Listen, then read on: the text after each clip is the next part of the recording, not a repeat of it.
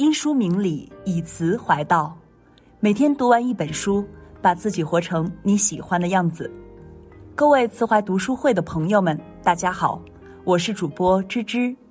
今天我们来分享的书是《内向优势》，一起来听。在这个开放的社会上，内向的人总是显得格格不入，无法尽情表达自己，经常被吐槽慢半拍，略显笨拙又容易敏感，不善于交际，甚至还经常感到疲惫。其实你大可不必如此沮丧，内向不是一种缺陷，只是我们和这个世界相处的方式有些不同。今天，资欣要和大家分享的《内向优势》这本书，就是一本为内向者量身定制的行动指南。很多内向者通过这本书打破了自己内心的枷锁，找到属于自己的一方天地。本书的作者神农佑树是一名心理咨询师，他本人就是性格内向者，也曾因自己的内向性格苦恼不已。为此，他深入研究，发现了内向者独具的魅力和优势，并总结了一套发挥内向优势的方法。接下来，就让资兴带领大家走进这本书，一起去挖掘内向者身上的闪光点。一，接纳自己。是一个内向的人，罗素说：“须知参差多态，乃是幸福本源。”然而，我们总是有这样一种认识：内向是不好的，你一定要改变。于是，很多内向者不得不面对本不应该承受的指责，被逼迫着做出一些违背本心的改变。作者在书中指出，内向者不必刻意模仿外向者，对于他们来说。最重要的是意识到自己是一个内向的人，并找到适合自己的生活方式。诚如圣雄甘地所说：“你可以以一种温和的方式改变世界。”在自新看来，这个世界需要不同性格的人，性格并无优劣之分。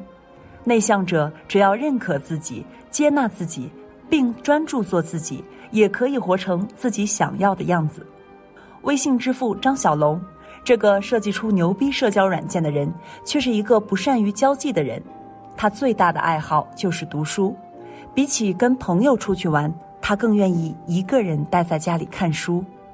在不断向内的探索中，他萌生了做一款通讯软件的想法。于是，他便把自己的全部时间和精力都投入到这件事情上。在腾讯，他几乎不露脸，不参加会议，也不喜欢参加商业活动。无论外界怎么评价，他始终坚守自己的内心，持续专注于自己认为对的事情上。后来的故事大家都知道了，微信取得了莫大的成功，他改变了很多人的生活方式。资心一直相信，内向者是静默而有力的，与其压抑自己的天性，伪装成外向者勉强过活，不如放弃无谓的挣扎，勇敢的做自己。只有接纳自己，才能获得成长。顺着你的天赋和本性，不断锤炼自己的能力。内向的人也可以很出众。二，越内向越习惯于专注。在工作中，不知道你有没有过这样的经历：面对一项重大任务，总是不知所措，无从下手；和领导沟通时，总感觉他话中有话，眼神意味深长。手头上的任务很多，很难在各项任务之间游刃有余的切换。作为重度内向者，作者神农佑树也有类似的感受和经历。曾经一度以为自己不适合任何工作，人们往往认为性格外向的人更容易适应职场环境，更容易积累人脉，也更容易在职场有所成就。但很多时候，人与人的差距并不是智力高低和性格好坏。而是方法出现了问题。作者说，不管什么工作，只要以适合内向者的方式去做，就会适合内向者；用不适合内向者的方式去做，就会不适合内向者。那么，对于内向者来说，合适的工作方式是什么呢？作者告诉我们，最好的办法就是要避免过多不必要的刺激。这里包括两方面。一是改变自己的外在环境，可以为自己选择一个安静的工作环境，拒绝多余的工作，在工作中贯彻二比八原则，在工作中百分之八十的工作成果来源于百分之二十的工作，所以在安排工作时，应该把精力集中在那真正能创造价值的百分之二十的重要工作。二是尽量减少不必要的念头，凡事提前做好计划。可以细化工作，提高待办事项的颗粒度。一部风靡全球的《哈利波特》，伴随无数人走过童年，但是它的作者 J.K. 罗琳却是一个彻头彻尾的内向者。他在写《死亡圣路》的时候，由于家里干扰实在太多，自己又敏感多思，他干脆找了一家酒店住了进去。他待在酒店里，沉浸式写书。直到写完《哈利波特》系列最后一本书，法国生理学家贝尔纳说过一句话：“良好的方法能够让我们更好地运用天赋的才能，而拙劣的方法则可能阻碍才能的发挥。”对于内向的人来说，过多的刺激容易让他们分心，难以集中注意力。排除一切干扰，把时间和精力放在真正重要的事情上，全力以赴去实现目标，一定会有意想不到的收获。在资欣看来，外向也好，内向也好，只要足够了解自己，找到最适合自己的工作方式，一定能够在工作中感受到热情和快乐，并且是带有使命感的。内向并不能妨碍你成为一个伟大的人。三，内向的人。最值得深交。周国平先生说：“外向性格的人容易得到很多朋友，但真朋友总是很少的。内向者孤独，一旦获得朋友，往往是真的。内向性格不喜欢广泛的社交，他们追求的是高质量、稳定的关系。一旦建立友情，就会以一颗真挚的心去对待别人。”著名歌手朴树是一个内向的人。多年来，我行我素，不接受采访，不喜欢宣传，只想专心做音乐。二零一三年，他却破天荒接了一场商演。后来了解才知道，他乐队的吉他手程心被检查出胰腺癌，被医生告知时日不多。但朴树不信，拿出自己所有的积蓄，带着他四处求医。经纪人提醒，这是个无底洞，不要管了，而且你卡里的钱也不多了。但朴树却说：“钱不够，我可以去签公司接商演，人我一定要救。”朋友诚心，最后还是没能留住。朴树对他说：“我会照顾好你妈妈的。”中国有句古话：“高山不语，静水流深。”内向性格的人往往是外冷内热的，他们不轻易表露自己的感情，也不善于言辞。但是他们的内心丰富且炽热，他们愿意掏心掏肺对待朋友，哪怕拼尽自己最后一丝力气。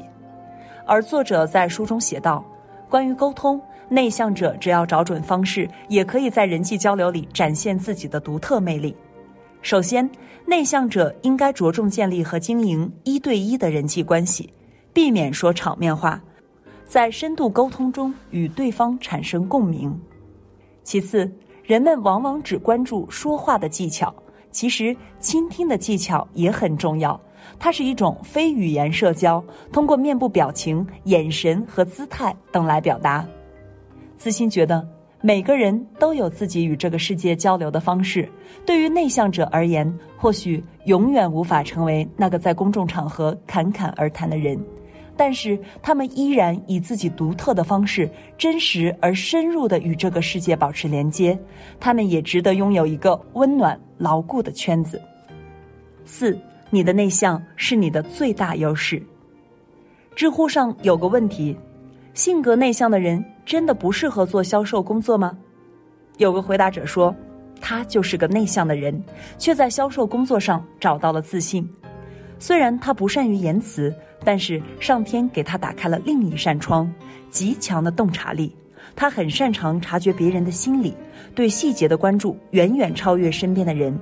在工作上遇到问题时，他对细节的把握让他很容易站在客户的角度去思考，所以他与客户建立了很好的依赖关系，销售业绩一直都很不错。作者提到，内向者的成功在于最大限度地发挥优势，而不是克服弱点。当我们专注于一个目标，并利用自己的优势持续努力，生活也会变得简单而充实。众所周知，村上春树是一个十分享受孤独的人。每天凌晨四点钟起床，雷打不动的写四千字，跑十公里，已经坚持了三十多年了。内向者对于自己想做的事情会迅速采取行动，并深信不疑的长期专注于一个目标。其实这样往往更容易成功。村上春树就是因为他的专注与执着，十年如一日，才写出了多部优秀的文学作品。子欣认为。持续努力是成功的必备条件。对于内向者而言，他们的人生字典里根本就不存在坚持、努力这样的概念。他们习惯性在自己感兴趣的领域深耕，持续做下去，直到做出惊天动地的成绩。如此看来，内向不是缺陷，恰恰相反，它是一种难得的优势。学会正视自己的内向，深挖自己的优势，并发挥到极致。你一定会成为了不起的人。锤子科技的创始人罗永浩曾经说过：“外向的人也许会左右这个世界，但是内向的人才会创造这个世界。内向不是缺陷，而是生命的一种馈赠。它带给了内向者不露锋芒的敏锐、思考缜密的从容，以及饱含善意的真诚。这是一种被低估的优势。”愿每个内向者都能够活出真正的自己，活得热诚且坦荡。好了，今天的分享就到这里。人生最大的捷径就是多读好书。如果你喜欢每天一本书栏目，欢迎拉到文末海报查看今天我们为您推荐的好书，帮你打开知识边界。也欢迎分享到朋友圈，让更多读书人加入。